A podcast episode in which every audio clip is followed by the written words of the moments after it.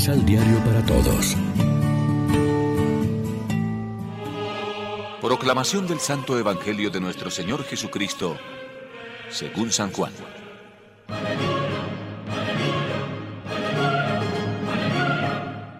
Por eso no te extrañes de que te haya dicho, necesitan nacer de nuevo de arriba. El viento sopla donde quiere y tú oyes su silbido, pero no sabes de dónde viene ni a dónde va. Así le sucede al que ha nacido del Espíritu. Nicodemo volvió a preguntarle. ¿Cómo puede ser esto? Respondió Jesús. Tú eres maestro en Israel y no entiendes esto. En verdad te digo, nosotros hablamos de lo que sabemos y venimos a proclamar lo que hemos visto, pero ustedes no hacen caso de nuestro testimonio. Ahora les hablo de cosas de la tierra y no me creen. ¿Cómo me van a creer si les hablo de cosas del cielo? Sin embargo, nadie ha subido al cielo sino el que ha bajado del cielo, el Hijo del Hombre. Así como Moisés levantó la serpiente en el desierto, así también es necesario que el Hijo del Hombre sea levantado en alto, para que todo aquel que crea tenga por él vida eterna. Lección Divina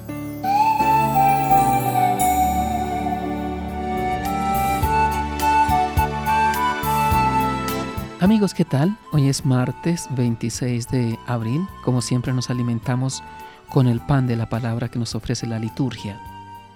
El Evangelio de hoy presenta la entrevista de Jesús con Nicodemo y se centra en lo que constituye el esqueleto de la teología joánica, el don de la vida eterna para todo el que cree en Jesús como enviado e hijo de Dios. Como primera lectura tenemos el segundo de los tres sumarios importantes sobre la primera comunidad cristiana de Jerusalén.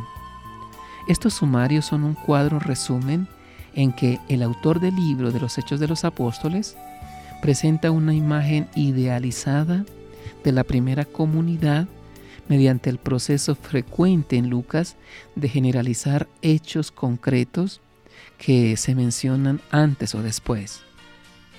El mensaje que contienen los sumarios para hoy y para nosotros en este, la fe en Cristo resucitado vivida a fondo, nos ha de llevar a la comunión total en el amor fraterno, que se traduce en unanimidad, participación de bienes tanto espirituales como materiales y ayuda mutua en todo.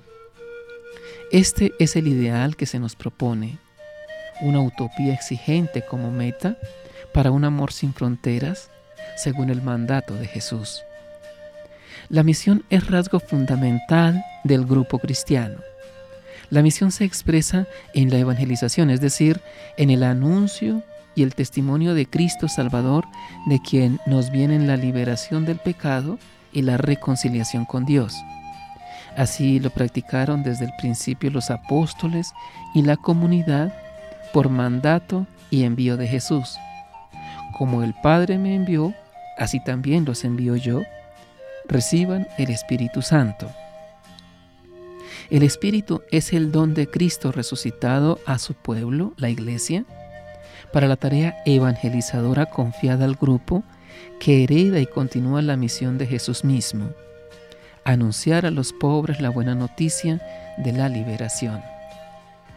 Reflexionemos. ¿Qué significa para nosotros nacer del agua y del Espíritu? ¿Cómo comprendemos este nuevo nacimiento? Oremos juntos. Queremos vivir unidos como hermanos en Cristo Jesús.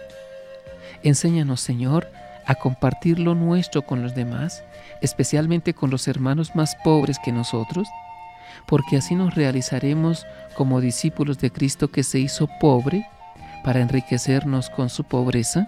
Amén. María, Reina de los Apóstoles, ruega por nosotros.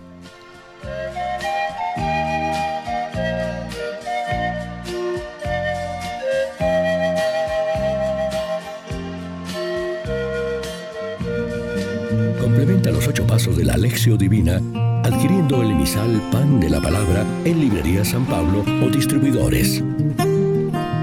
Más información www.sanpablo.co